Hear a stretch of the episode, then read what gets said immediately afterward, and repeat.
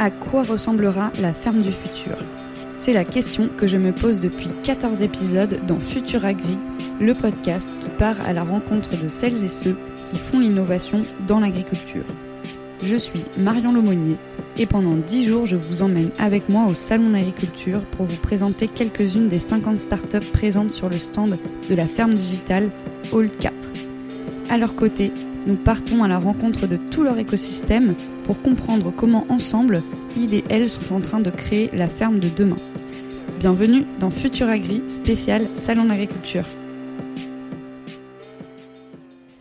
Donc on est une dernière fois sur le stand de, de la Woodtech. Je vois qu'il y a des nouvelles startups aujourd'hui, etc. La, la, folie continue au salon.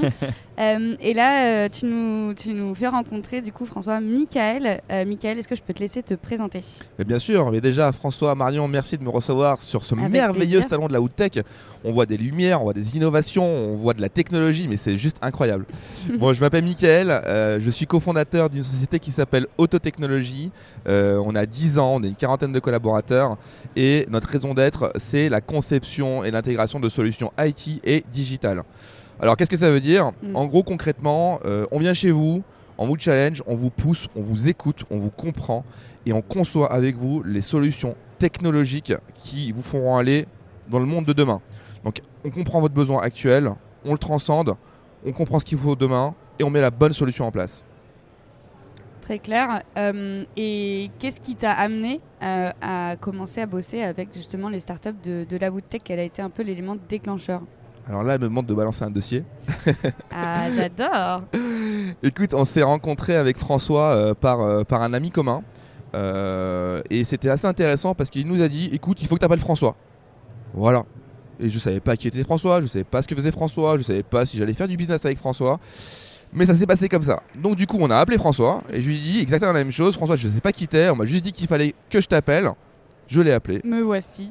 Me voici. On s'est parlé, il m'a parlé. J'adore quand les gens justement me disent euh, voilà, faut qu'on parle. J'ai adoré. Et qu'est-ce que tu lui as raconté alors pour le convaincre que la Woodtech c'était le futur?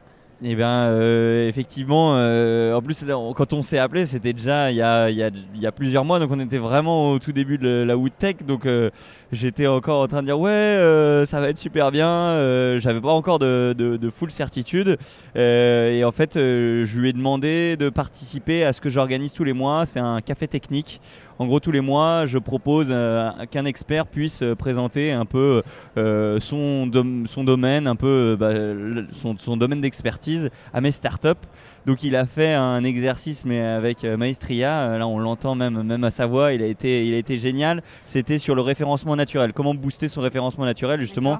Un des gros soucis aussi des, des, des startups et comment un peu euh, sortir du lot. Ça s'est hyper bien passé. Et, euh, et, derrière, euh, bah, j'ai certaines de mes startups qui ont marqué un intérêt justement de se dire bah tiens, auto, euh, ce serait peut-être bien de travailler avec Auto Technologie. je le laisserai peut-être pas revenir sur, cet sur cet épisode précis. et on a continué, on a continué à échanger. Et ce qui est intéressant, c'est qu'au début, j'étais très dans une logique. bah voilà, il propose une solution que moi je perçois en plus avec de la plus-value. mais bah aujourd'hui, nous, la Woodtech, on est tout petit, on n'a pas encore d'énormes budgets.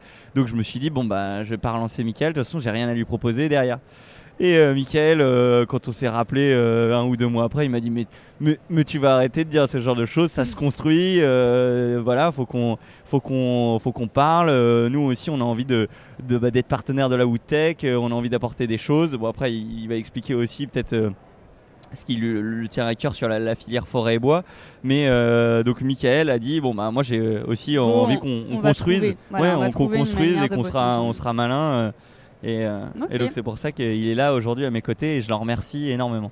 Et toi, du coup, ça a été quoi un peu ton coup de cœur avec la Woodtech? Enfin, Est-ce que c'était un milieu que tu connaissais ou pas du tout, que tu as découvert? Enfin, Explique-nous. C'était vraiment une découverte. la filière forêt-bois, bah déjà je connaissais pas ce nom là donc euh, ça a été une vraie découverte.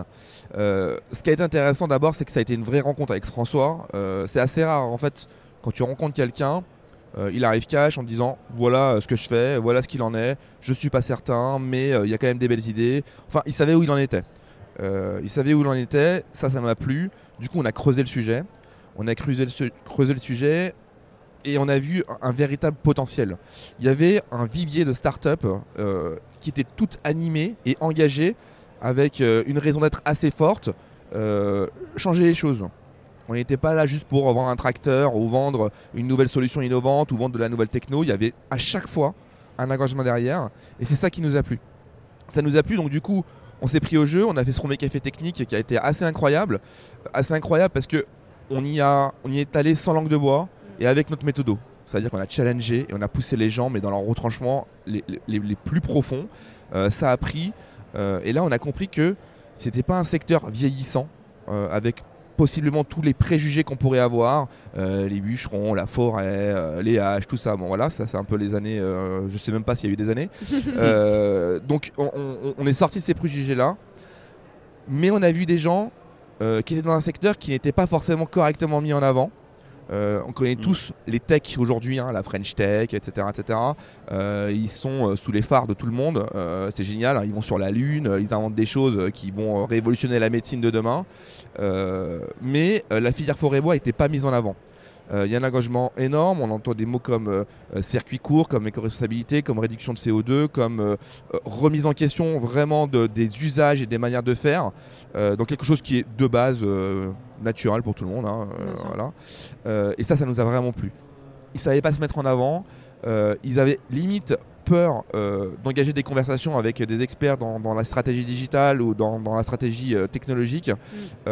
et du coup, on s'est dit, écoute, on va y aller, on va discuter. On va démystifier, on va, leur permettre de démystifier tous ces sujets-là. Voilà. Et donc justement, aujourd'hui, quels sont un peu rapidement les, les, enjeux de cette digitalisation-là pour les startups de la Woodtech Et quels sont les principaux besoins qui sont ressortis?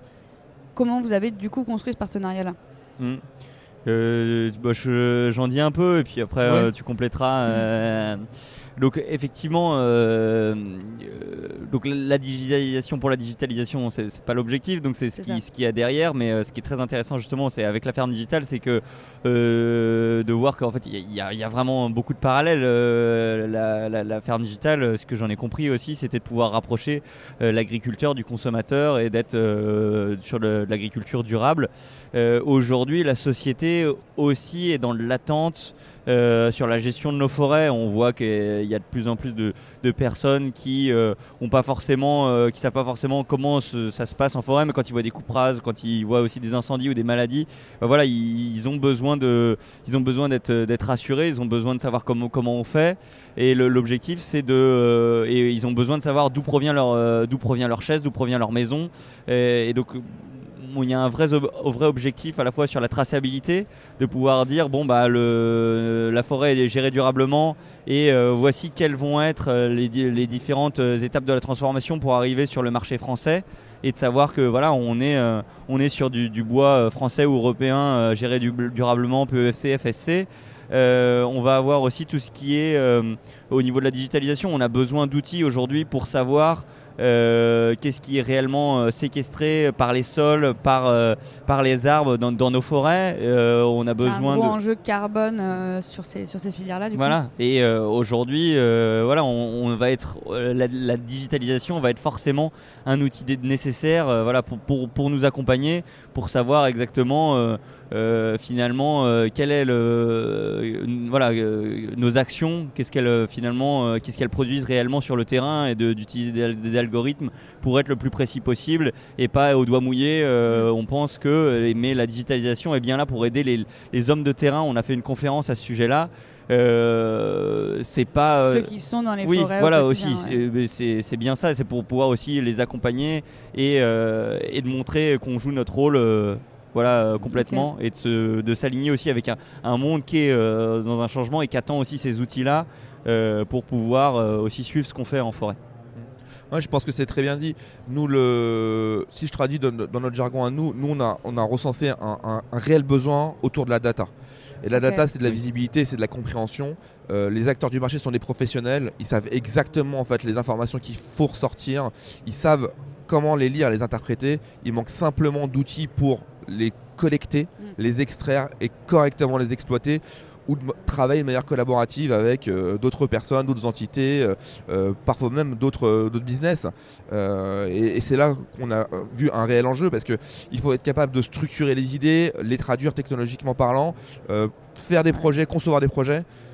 Et ça, pour le coup, ça demande vraiment des, moyens conséquents parce que c'est très technique et ça se fait pas comme ça en un jour. Bah, on le voit là euh, sur le mm. stand de la ferme digitale, c'est le gros, un des gros enjeux mm. euh, qu'on voit dans toutes les startups euh, de la ferme digitale. Et du coup, c'est pas déconnant effectivement que ça soit aussi le cas de, de la Woodtech. parallèle, ouais. Bah, merci beaucoup du coup à, tous les deux. Et pour finir, j'ai une petite question pour toi, Michael, que j'ai posée à tous les invités. Mm. Pour toi, elle ressemblera à quoi la forêt du futur? En deux mots. Écoute, déjà, on pourra la comprendre et euh, on pourra l'exploiter, vraiment. Et ça sera déjà pas mal. Merci beaucoup à tous les deux. Merci beaucoup. Et bon salon.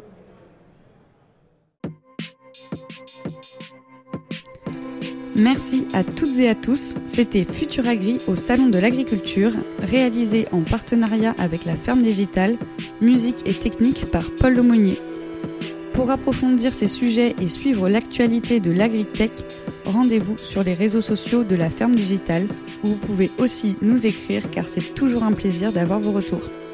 Si ce podcast vous a plu, n'hésitez pas à laisser un avis sur Apple Podcast ou sur Spotify. Et nous, on se retrouve très vite pour un nouvel épisode de Futur Agri.